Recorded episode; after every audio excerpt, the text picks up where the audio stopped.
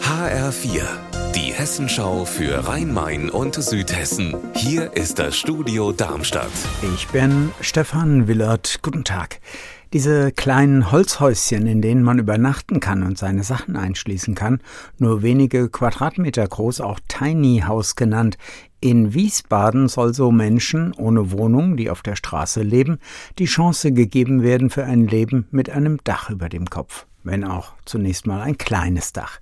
HR-Reporterin Andrea Bonhagen in Wiesbaden, bei dir ist heute wieder so ein Mini-Häuschen bezogen worden auf dem Gelände der evangelischen Versöhnungsgemeinde in Wiesbaden.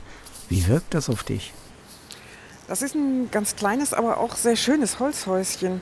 Also das hat ein Fenster, einen Briefkasten und eine kleine Toilettenbox. Und der wohnungslose Erik Laplante, der hat gerade den Schlüssel bekommen und war wirklich sehr glücklich. Der ist Straßenmusiker, äh, schreibt auch Bücher und er hat für uns schon Gitarre gespielt und die Akustik in dem Häuschen ausprobiert. Und er war wirklich glücklich, hofft auch auf viel Ruhe, will viel schlafen. Die Matratze hat er auch schon gleich ausprobiert. Was versprechen sich die Kirchen davon? Was sagen die von der Versöhnungsgemeinde?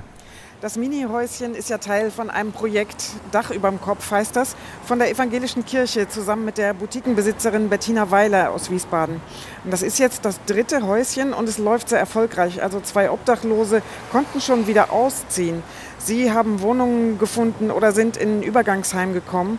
Und jetzt werden noch dringend weitere Kirchengemeinden in Wiesbaden gesucht, die bereit sind, weitere Häuschen bei sich aufstellen zu lassen.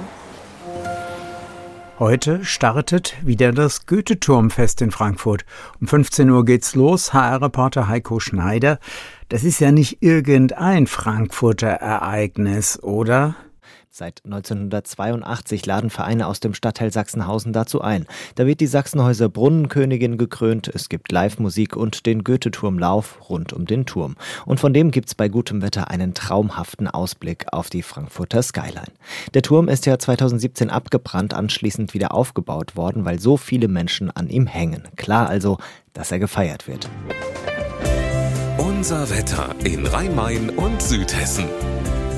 Mal bewölkt, mal sonnig, die Luft ist feucht und heiß in Südhessen.